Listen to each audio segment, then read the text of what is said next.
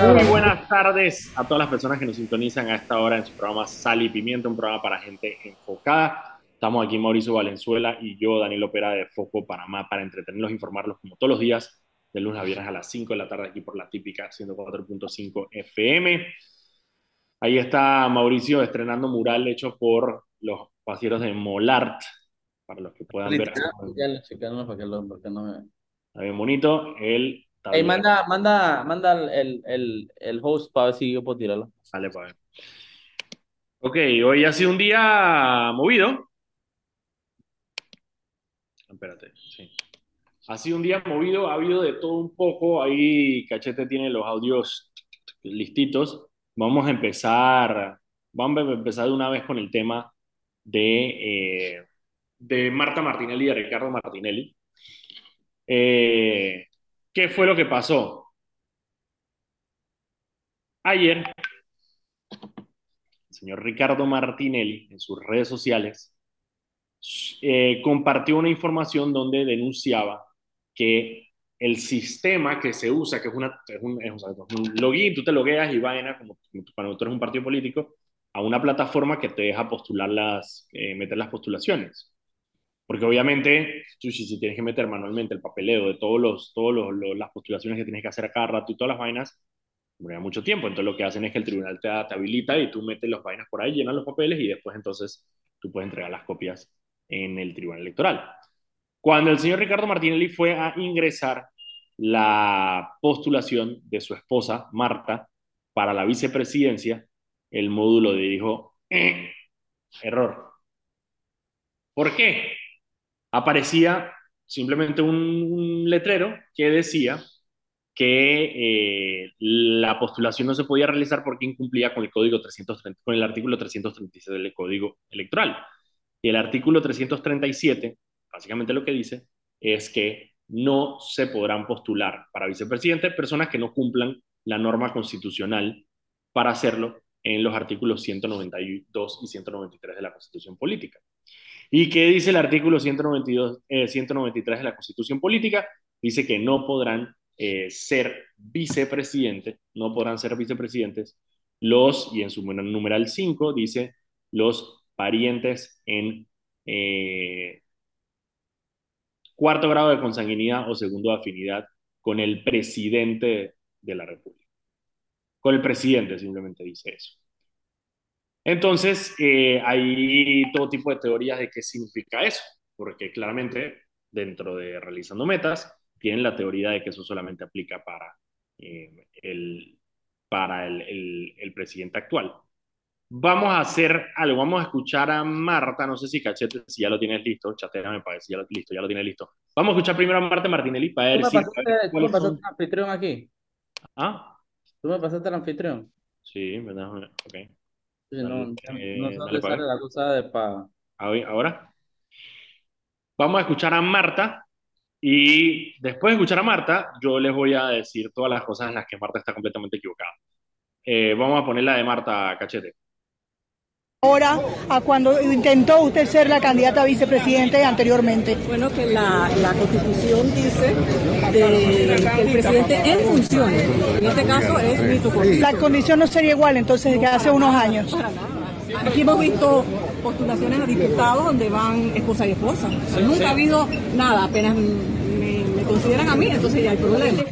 No nos inventemos problemas, no nos busquemos diccionarios para definir la constitución hemos oído a todos los, abogados constitucionalistas que dicen que no hay ningún problema. Entonces, es preocupante que el Tribunal Electoral, que es el garante de las elecciones, me ponga... a ver, empecemos parte por parte.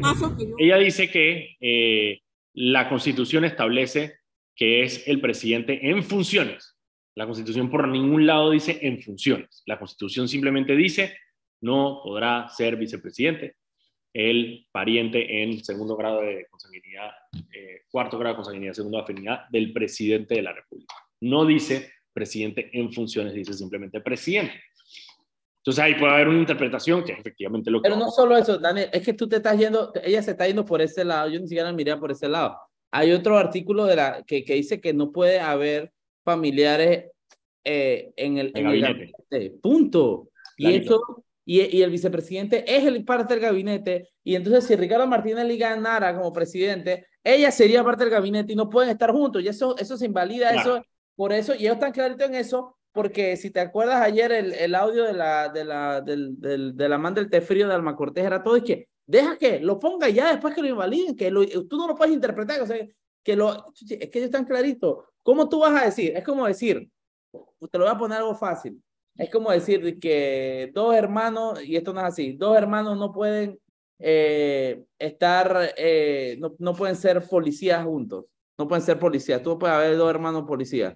Y de la nada, cuando vas a entrar a la capol, te niegan y que no, pero es que no, que hay que ver cuál. No, es que tú no vas a poder ser un policía a la vez que tu hermano, no vas a poder, entonces eso te invalida. Es lo mismo que le pasa a ella. La constitución dice que no puede haber dos esposos en el gabinete, entonces dos esposos no pueden ser presidente y vicepresidente porque si ganase, irían los dos al gabinete. Es, es así de básico. Sí, es bastante sencillo, por eso te digo, una es, hay varias cosas por las cuales ella no podría hacer, pero bueno, en, la que le da el tribunal electoral es esa, la de que no puede ser pariente. El otro tema que ella dijo, eh, que aquí hay diputados que son eh, esposos, es, es, correcto, Marilyn Ballarino y Agustín Selman, por ejemplo, que son del partido Realizando Metas ahora y que van a ser postulados para el partido Realizando Metas, amiguísimos de Ricardo Martínez. Salamán, está echando al agua a, a su propio pero es que la pero es que es que la constitución en ningún lugar habla de los diputados.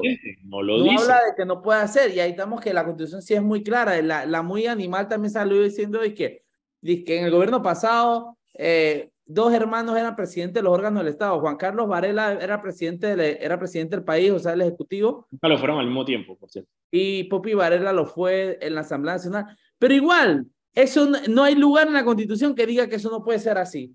Pero sí hay lugar en la Constitución que dice que no puede ser vicepresidente. Claro, y ¿saben por qué? Justamente porque eso, eso, es, un, eso es un mecanismo de blindaje para, para, go, para gobiernos dictatoriales, para evitar todo este fin de monárquico, exactamente, porque al final tú no puedes tener, eh, para, para que el gobierno, los gobiernos no se vuelvan ni monarquías ni empresas privadas, así es fácil, esto no es la empresa privada de Ricardo Martinelli que tú tienes a tu, a tu hijo allá, tu, eso fue un mecanismo de blindaje que quién sabe quién lo habrá pensado, pero me parece súper, súper, súper eh, práctico, pues, porque al final... Eh... Y te voy a decir lo de, lo, de, lo, lo de Varela también es que cuando Popi Varela era presidente de la Asamblea Nacional, Juan Carlos Varela era vicepresidente, era canciller. O sea que ni, ni por ahí. Eh, pero obviamente, digo, obviamente la, Varela se gana sus peloneras y todo el mundo está feliz de pegar la Varela cada vez que se puede. Así que esa es una, siempre es un as bajo la manga, dije. Sí. Oye, Daniel, estamos en, vivo, estamos en, vivo, en YouTube. Por alguna razón yo tenía esa cuenta logueada aquí, así que puedo, si lo agarra la computadora, sí. lo puedo tirar directo a YouTube. Listo, perfecto. Yo igual voy a tratar de, ahorita, tratar de cambiar el, el o algo así para poder hacer.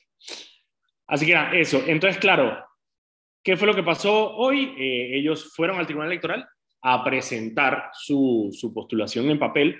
El Tribunal Electoral se las recibió, pero fue muy claro decirles que eh, el, el recibido no significa que esté aceptada, lo que significa es que van a revisar la documentación eh, y ellos tienen que esperar una, una respuesta. Lo que dice eso es que el sistema de computadora lo hace automático y acá ellos lo reciben y lo procesan manual. Lo procesan manual. Y, y que probablemente... Pero que quede claro, lo, lo, que, lo, que, lo que hay que entender es que si eso le salió en el sistema es porque eso fue puesto ahí justamente por ese caso. Entonces no tiene mayor sentido de que el sistema lo reconozca de una forma y, a, y de la nada los magistrados de otra. Yo, algo, algo que a mí me llama mucho la atención y yo creo que eh, es un síntoma bueno, bueno, yo digo bueno, pues para pa, pa mis preferencias, es el hecho de que Martinelli hoy salió de ahí hablando desesperado de fraude, fraude, fraude, fraude. Vamos a escucharlo, vamos a escucharlo, porque está el audio ahí. Ah, lo tienes ahí, te damos de la cachete. No, ¿qué pasa? Sebo, la cacheta a trabajar a esta hora, a esta hora de la tarde, ya, cachete tranquilo. Dale, cachete, tira. Y verdaderamente yo creo que es un fraude anunciado, se lo estoy, estoy denunciándolo hoy mismo, que si, esto, si no permiten esta postulación y no permite que ella sea la candidata a vicepresidenta, esto es un fraude ya uh, en las elecciones del 2024 se busca el poche y que, ¿cómo? ¿Cómo? Mira, eh, el hecho de que Martín... Por ahí dice, dice, dice Fernando, nuestro radio escucha, dice que, que se equivocaron y metieron los, paque, los, pap los papeles fue de una periquita y metieron foto de Marta, ah. entonces no coincidía. Le ponen la cédula que no es. Exacto. La cédula N por ahí. Ey, eh, ¿qué es lo que Martinelli habla de fraude. Eh, lo primero que me va a entender eso es que no importa lo que pase en el 2024, él no tiene ninguna intención de reconocer el resultado de las elecciones. No importa lo que pase. Si le quitan a Marta, si le ponen a Marta, lo que sea, si Ricardo Martinelli no gana el 2024, si es que corre, eh, no va a aceptar el resultado de las elecciones. Lo cual incluso en unas elecciones tan apretadas como las que hubo eh, las pasadas del 2019, eh, hubo un reconocimiento por parte de Rómulo Rux de las elecciones, porque eso es parte importante de la vida democrática. por ahí lo decían que no es, es tan importante que el que gane, gane, a que el que pierda acepta la derrota, porque eso es lo que permite que haya una, podamos tener un país. O sea, no podemos tener un país con una persona que no acepta las elecciones. Eh, así que eso es lo que primero que me deja claro es que Martinelli no tiene Yo diría que cuando Martinelli pierda, que haga la de López Obrador y ponga una tienda de campaña ahí en la Plaza Catedral. Bueno, no, que, no te, que no te extrañe. No sé si no, no creo, porque digo, él lo está haciendo por supervivencia, pero que no te extrañe que haga una pendejada así. Él no va a reconocer las elecciones. No importa lo que él puede puede quedar de último y no va a reconocer las, las, elecciones. No importa, el man va a decir que le roban los votos. No importa cuántos votos ya se hayan necesitado supuestamente según él. Así que no dudo ni por un segundo que eso es lo que vaya a suceder. Eh, yo creo que hay, hay vuelo como un tufillo, como a desesperación y como a impotencia de no poder hacer absolutamente nada. Eh, Ricardo Martinelli se ha ganado a pulso no solo la mala imagen, sino que además el hecho de que pasen estas cosas eh, que, puede ser una interpretación del Tribunal Electoral, que él puede perfectamente recurrirle ante la Corte Suprema de Justicia, porque tiene derechos, eh, derechos que él a otras personas no le concedió, pero él tiene los derechos de poder ir a presentarla a la Corte Suprema de Justicia. Eh, pero claro, se siente impotente, se siente, no puede hacer nada en este momento. Él siente que tiene la elección ganada y este tipo de cosas lo que hacen es recordarle que no necesariamente, porque muchas cosas pueden pasar de que allá, pueden condenar, pueden inhabilitar a Marta, pueden hacer muchísimas cosas eh, que puedan hacer que eso... Se le puede doblar un tobillo, se le puede atravesar un peo. Le puede atravesar un peo, le puede... Esa vaina de los peos se la atraviesa y se le van al corazón. bueno, porque Camacho dijo que él estaba, que su situación de salud era más o menos, ¿no? Era más o menos, más o menos. Tiene una vaina, una cosa, una, un soplo, una vaina en la columna.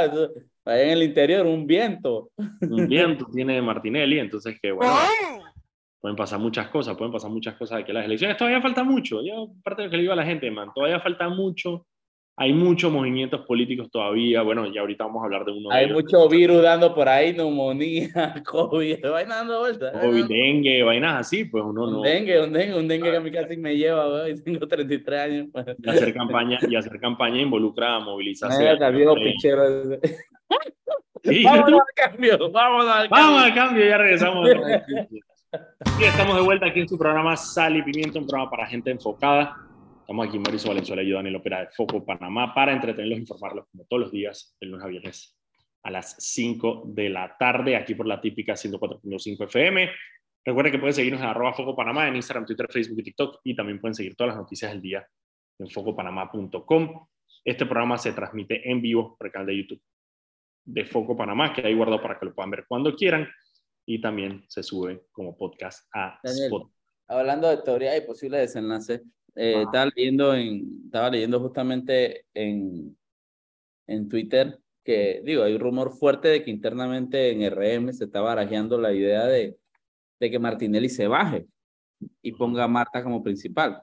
Y si usted pone a ver, recordemos que Martinelli no tiene muchos, muchas opciones. Martinelli quiere ser presidente para no terminar preso el resto de sus días, punto. Correcto. Entonces, Martinelli pone a Marta de vice para que y él mismo está asumiendo o ya da por hecho de que él va a ser invalidado porque va a ser porque ya está condenado y van a ratificar las condenas ya de aquí a allá. Entonces, él, él, pone a Marta de vice para que cuando él sea inhabilitado para correr, Marta quede presidenta, ¿no? Y, y que los Martinelli mantengan de alguna forma el control. Recordemos que no es solo el futuro de Martinelli que está en juego, está, está el futuro de, de, los hijos de Martinelli con los casos que tienen en Panamá todavía que eso de alguna forma obviamente a, Marta la, la, afecta. Por eso él, él, él, él, está jugando esa carta, ¿no? A mí me van a inhabilitar, yo pongo a Marta de vice, ta, ta, ta. Entonces, si ahora, desde ahora mismo, ya le están diciendo, Marta, no puede ser tu vice,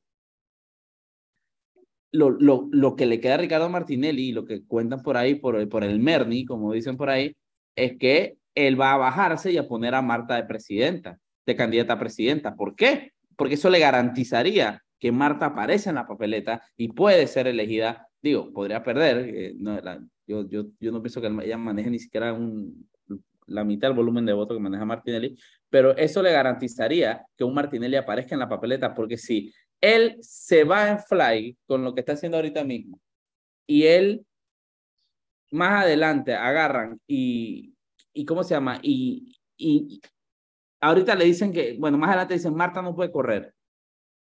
Y ya no puede postular a meter a más nadie, a más nadie puede meter.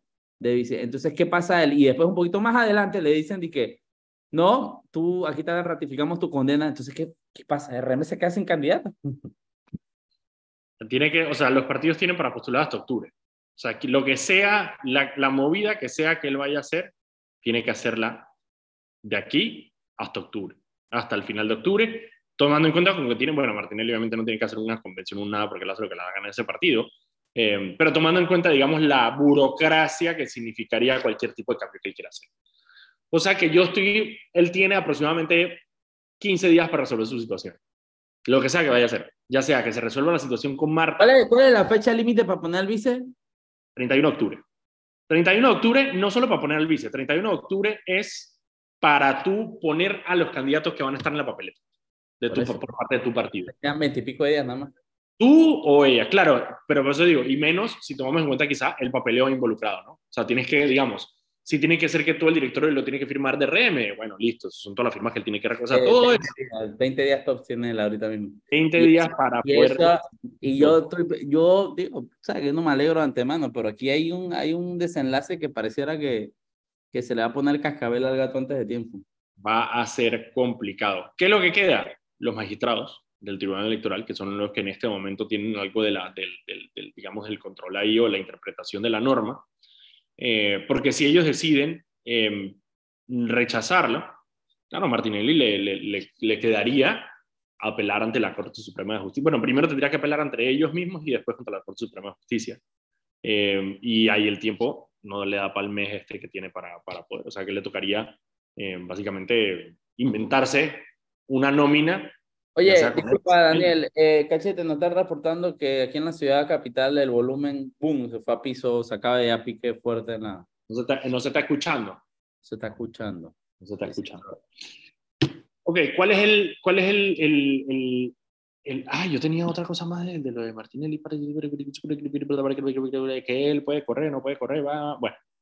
Sí, yo creo que en el RM las vainas están, las vainas están, están, están importantes ahí en el tema del tema. Ah, ya, ya me acordé el hecho de que en, sus medios de comunicación él está atacando directamente al magistrado Valdés Escofer. Todos sabemos que Ricardo Martinelli usa sus medios para eh, extorsionar, manipular y, presionar. Em, por lo tanto, la pregunta que me quedaría es, eh, ¿y por qué no los tres magistrados del Tribunal Electoral? ¿Por qué específicamente Valdés Escofer? Porque lo que dice, obviamente, sin verificar y sin que nadie firme la nota, hay una nota del Panamá América que dice que eh, Valdés Escoferi sería el que está detrás de la inhabilitación a Marta.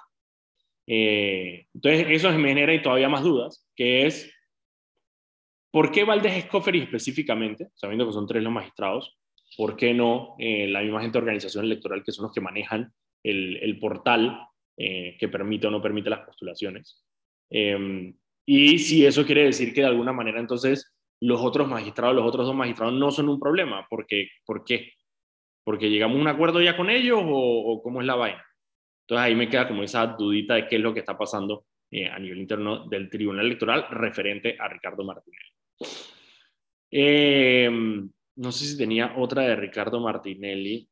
Eh, ¿Tú tenías otra de Ricardo Martinelli? ¿De lo de hoy? Ah, bueno, ellos habían convocado una protesta para el miércoles Dice que ahora la cambiaron y que vamos a ver qué dice ah, Una protesta para el miércoles para ver qué, qué pasa. Eh, y van a, en las propias palabras de Ricardo Martinelli, que se escucha en el fondo de la llamada, de la nota de voz de Alma Cortés, les iba a llegar ya con gente a tumbarles la puerta eh, al Tribunal Electoral. Suspendieron la ah, protesta. Si tú, si tú escuchas, Es lo que hace, si te escuchas el audio de ese Alma Cortés que nosotros publicamos y que varios lugares más publicaron, se escucha de fondo a Martinelli diciendo eso, de que vamos a llegar con este, vamos a tumbarle la puerta en Vale, el le tumbo esa puerta. El man es un gángster, bro. El man es un gángster, el man es un gángster. Ya todos lo sabemos y todos lo supimos. Entonces, ellos tenían la protesta para el miércoles en la sede del Tribunal Electoral. Eh, ahora desistieron, van a esperar, porque el procedimiento lo que dice es que ellos tienen que, ellos presentaron la documentación, el Tribunal Electoral la tiene que verificar. Si el Tribunal Electoral decide aceptar la postulación, eh, hoy habría tres días para impugnarla. Yo, siendo opositor a Ricardo Martinelli en en el ruedo político, que no lo soy, pero hay un buen par por ahí, yo no sería tan pendejo de entender que si el, que si el Tribunal Electoral en su módulo estaba negando la posibilidad de que Marta Martinelli pudiera eh, ingresar su, sus documentos basados en ese código del, del, código electoral, yo fuera bien pendejo si no impugno la candidatura de Marta Martinelli. Oye, pregunta, pregunta, ¿yo podría como Mauricio Valenzuela impugnarlo? Yo creo que sí, pero no estoy seguro. ¿Tienes ganas de averiguar? Averiguemos. Vamos a preguntar por ahí. Yo, yo, mismo voy, yo mismo voy, dígame, dígame dónde tengo que ir, tengo vamos, que firmar. Vamos a preguntar para ver si, si, la, si la podemos impugnar. Yo sí, vez que salga de boletín es impugnable. Sería, sería muy, muy, muy pendejo de la, de la campaña de Rómulo y de... de Rómulo y de Blandón y de Martín. Y no solo de, de ellos, de Martín y Lombana, bueno, esos, esos van a cero a la izquierda. Eh, que, que de no impugnarla. Así que habla, avisa, avisa, averigua. Bien, bien pendejo. Ahí meto la impugnación. Bien pendejo si no impugnan eso. Eh, porque ya de alguna manera el, el, Tribunal Electoral mostró su mano con ese, con, ese, con, ese, con ese texto. Así que bien pendejo si no lo hacen. Eh, de ahí entonces la impugnación y dependiendo de lo que pueda pasar, si, eh, si a Marta Martinelli efectivamente la dejan correr, queda la impugnación. Si la impugnación sale favorable, listo, impugnada. Si la impugnación no, no, sigue, no, no está favorable, yo tiraría esa vaina para la Corte Suprema de Justicia y que lo interpreten ellos. Eh, porque yo creo que hay, hay un tema de interpretación ahí. No, no es tan blanco y negro. Obviamente Marta Martinelli iba a decir que averiguaron con todos, los, con todos los penalistas de Panamá y que todos dijeron que estaba ok.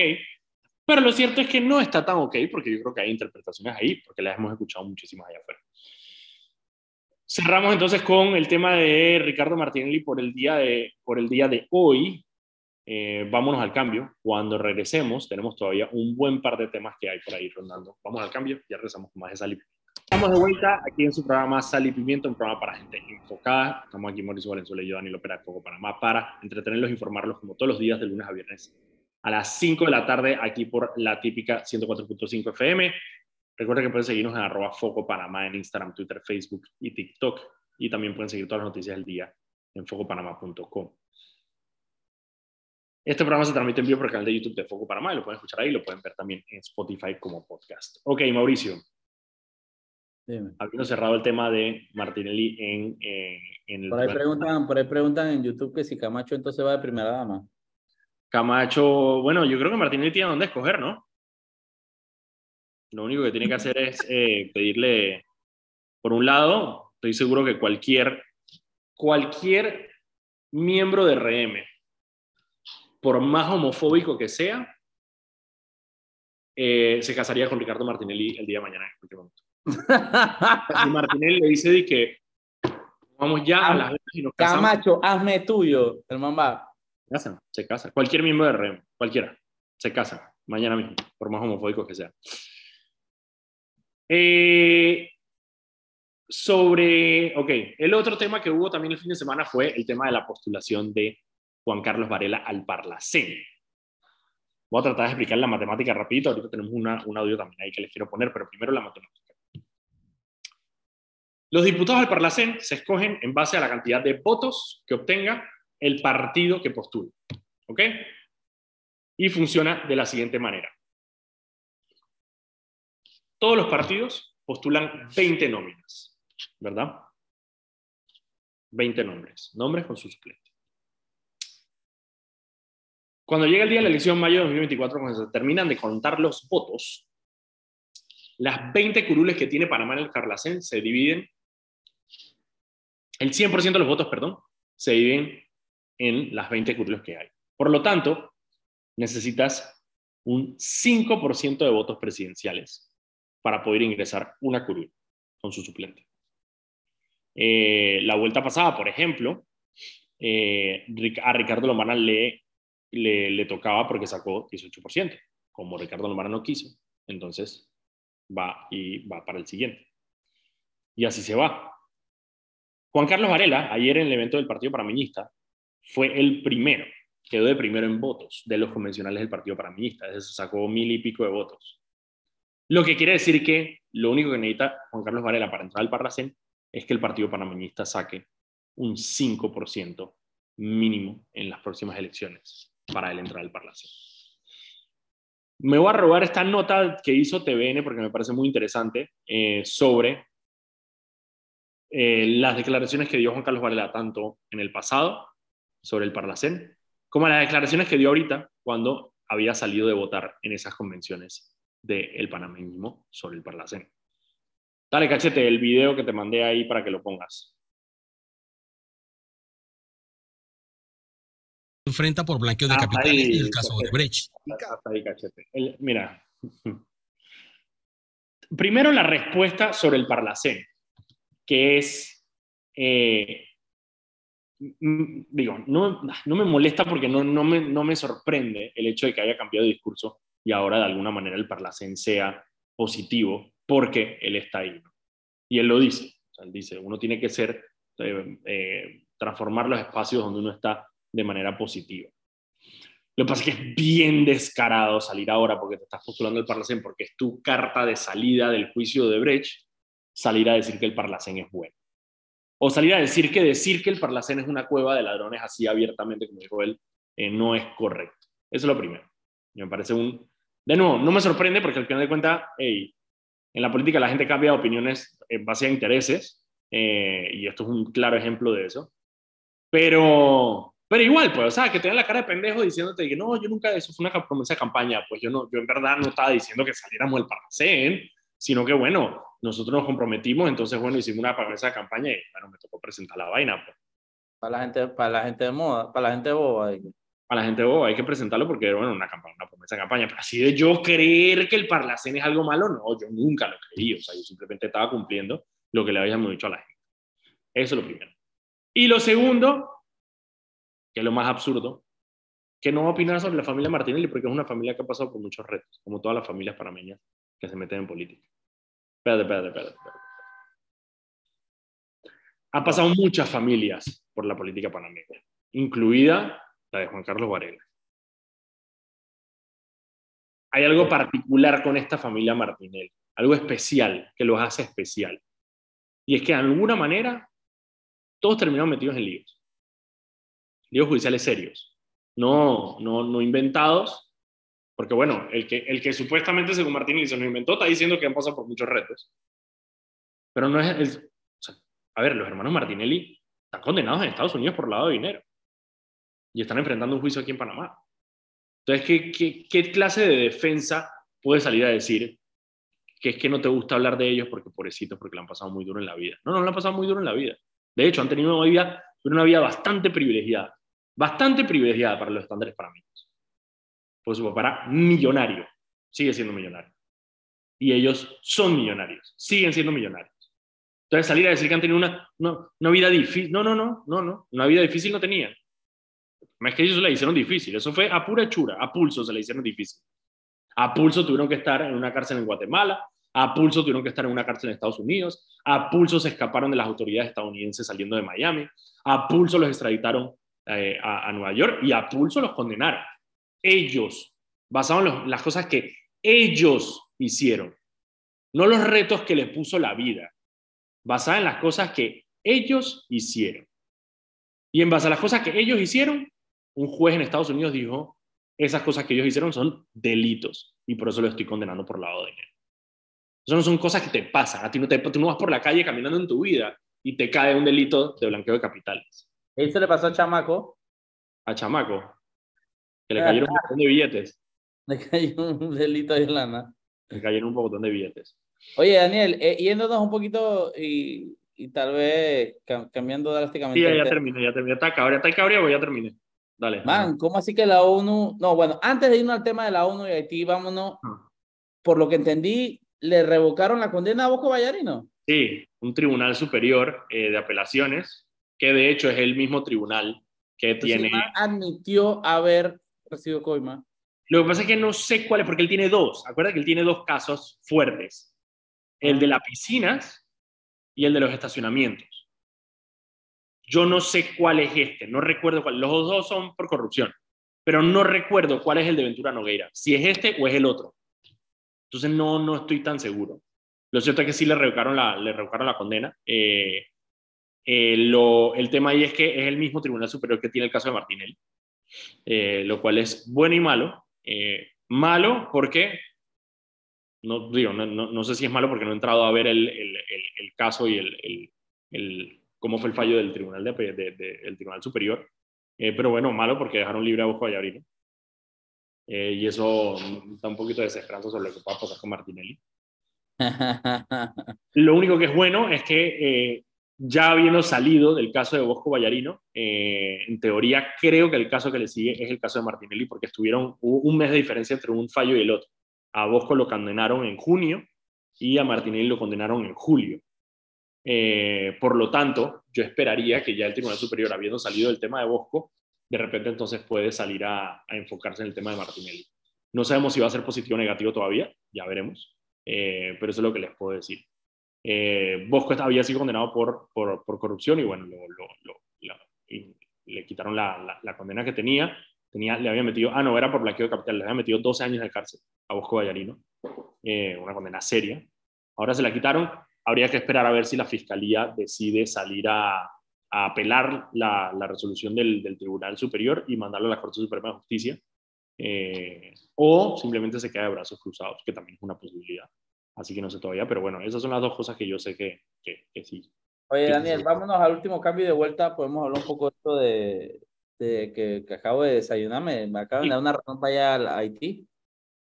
Ahorita lo hablamos. Vamos al cambio y Estamos de vuelta aquí en su programa Sal y Pimiento, programa para gente enfocada. Estamos aquí Mauricio Valenzuela y yo, Daniel Opera de Foco Panamá, para entretenerlos e informarlos todos los días de lunes a viernes a las 5 de la tarde aquí por la típica 104.5.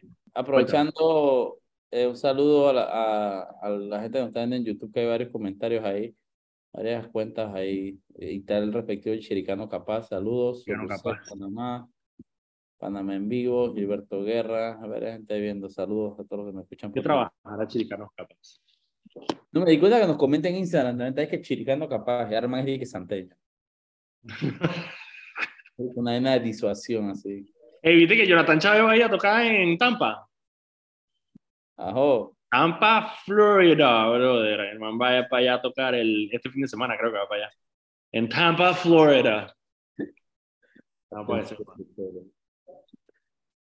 Eso para aquí vas a ver qué, qué querías. Ah, ok, ok, ok, ok, man, me acabo de desayunar ahorita viendo, viendo, que uno está viendo redes sociales todo el día. Eh, eh, estoy viendo no, estoy, viendo que las Naciones Unidas autorizaron la, la incursión de cascos azules a Haití, güey. Sí, claro, otra vez. La última vez que eso pasó, que fue después del terremoto, no, no terminó muy bien para Haití. No terminó, terminó con cólera para algunos de, la, de los habitantes, eh, terminó con violaciones, eh, terminó con eh, de todo, de todo. enfermedades de transmisión sexual, entre los haitianos que no existían, de todo terminó en la última vez que llegó la ONU. Es que a veces la gente, y la, gente piensa que, ah, cascos azules son estos, estos ángeles que vienen a liberarlos. No, cascos azules son militares de distintos ejércitos. En este caso creo que la mayoría son de España, porque España es la que tiene la, la responsabilidad ahora mismo, creo.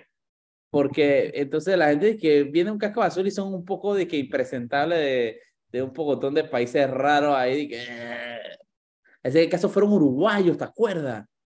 Si eran uruguayos los que están ahí. Uruguayos, eran uruguayos. Los que hicieron el desastre en Haití eran los cascos azules uruguayos. Qué porquería.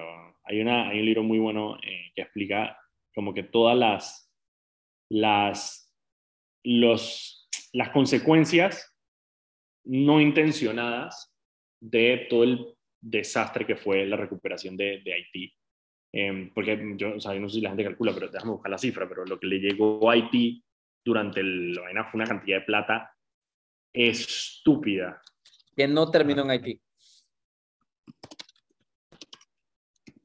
Eh, déjame buscarlo para ver cuánto fue. Pero fue una vaina estúpida. Entonces ahora eh, hay que ver con lo que pasa ahí. La, a ver, ta, ta, ta, ta, ta, 13.5 mil millones de dólares.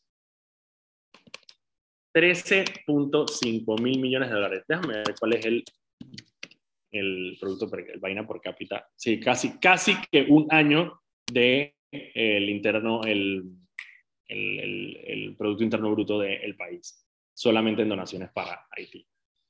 Y eso, hubo varias, esta semana, esta semana también hubo varias internacionales. Eh, el alcalde de Medellín eh, renunció, Daniel Quintero, medio de investigaciones.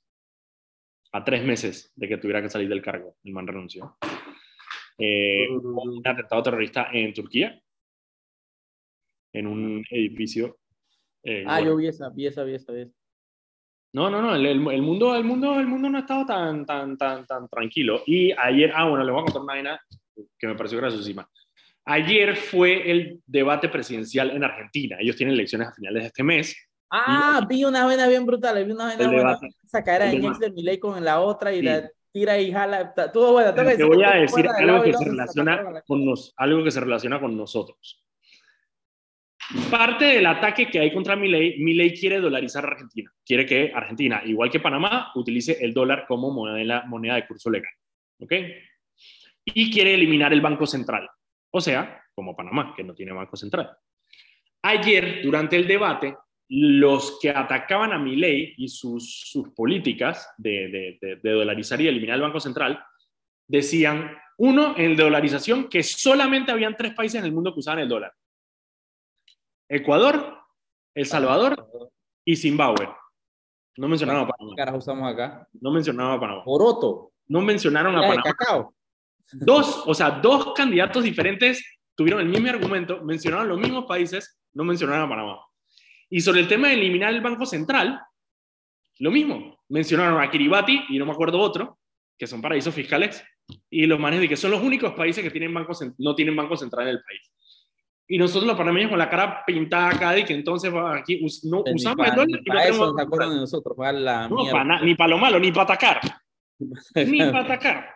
Que Pues bien. no, no, nosotros también valemos, va- va- nosotros también Es que valemos ese es el problema. también. Creo que el problema es que para los que estaban atacando no era muy bueno decir que Panamá, porque dentro, o sea, Panamá es un país mega funcional. Pero para el que se está defendiendo, que es mi ley, entonces ahí es donde él también tenía que decir, espérate un momentito, y Panamá. Y Panamá está bien, y claro, porque ellos lo decían como una manera derogativa, como que, ah, si quieren que Argentina se dolarice, vamos a hacer como El Salvador, Ecuador, como haciéndolo de manera como despectiva. Yo dije, no, no, no, yo, aquí hay buco argentino, aquí, en, aquí hay mejores oportunidades, aquí en Panamá que en Argentina. Argentina tiene un nivel de pobreza del 40%. Acá tenemos Eh, buenos, buenos, buenos especímenes argentinos acá, buenos representantes. Tenemos a Facheto, a, A Pura Fachet- gente- ¿qué más? pura ¿A gente quién buena. más? Ah, no, el otro, a Brisky, a Brisky también. Ricky, a Facheto, a... Yo no sé si, yo no sé si Brisky es, es uruguayo o argentino. No, yo creo que es argentino. Todos son la misma vaina. No, sí, son argentinos, argentino, argentino. un uruguayo. No le digo es un uruguayo, pues se, se tranca. Eh, ¿Qué más, Mauricio, tienes ahí? Yo tengo uno último, si quieres. Quiero, quiero, quiero que escuchen la narrativa de... Bueno, nosotros hablamos aquí del tema de Fitch Rating. Lo hablamos el viernes, creo, ¿no? Sí. ¿Lo alcanzamos a hablar el viernes? Sí, ¿no? Sí, ya hablamos. ¿no? Hablamos del tema de Fitch Rating. Esto fue Leandro Ávila hoy en la asamblea sobre el tema de las calificadoras de Fitch Rating que cambiaron el, el pronóstico de Panamá de estable a negativo. Vamos a escuchar a Leandro Ávila para ver qué es lo que dice. Gracias, señor presidente. Los subsidios son el deber de un Estado para preservar la paz social que se puede ver amenazada ante el crecimiento de las desigualdades. Por eso no podemos compartir la- a la calificadora Fish que ha atacado al gobierno en su informe, señalando que los subsidios son un peso la calificadora pescado. que por eso le bajan la calificación a Panamá. Hablemos de los subsidios. El tanque de gas. Olvídate, olvídate, nada más quería escuchar en esa parte de la narrativa que es, Mandy, que no vamos a permitir este ataque de la calificadora de riesgo a la que Panamá le paga, o sea, porque Panamá le paga a Fitch Ratings para que le haga el, balance de riesgo, porque eso es lo que tú sales a los otros países. Es que, es que como le pagamos, no tiene que decir que estamos bien. Sí, exacto, es que no, no entiendo. Así no funciona esto, yo te pago, tú hablas bien de mí. Es que para, para Leandro así funciona porque así él maneja sus vainas, pues. Es que está hablando de la calificadora Fish, no, no Fitch. En la Fitch. La pescado, la calificadora pescado. Así que nada, nada, simplemente me da risa eh, la narrativa que tiene Leandro de decir que no va a permitir los ataques. No, es una calificación de riesgo y ahí tal, ese es el diagnóstico. Eso es lo que hay. El gobierno está gastando mucho en gasto corriente. Eso incluye subsidios. Se tienen que eliminar los subsidios, no necesariamente, pero los subsidios son parte del gasto corriente que tiene el Estado, que es mucho, que también está planilla, eh, simplemente en gasto del Estado. El tema de la caja del seguro social, efectivamente. Fitch lo que te está diciendo es, mira, según los informes que tú me has dado, esta vaina se acaba en el 2026 y yo no veo ningún intento tuyo de hacer un cambio de nada. Es lo que dice Fitch. Fitch no está diciendo lo tienes que cambiar. Fitch lo que está diciendo es, como no lo estás cambiando, entonces yo estoy haciendo mi vaina y dando mi perspectiva. Así que nada, me da mucha risa esa narrativa de que es un ataque, igual que lo mismo en la lista, la vaina. Aquí nadie, menos admitir que tenemos un problema. Son las 5 y 56. Vamos a terminar el programa ahí. Nosotros nos vemos mañana a las 5 de la tarde aquí por la típica 104.5 FM. Nos despedimos. Hasta luego, cachete. Bien.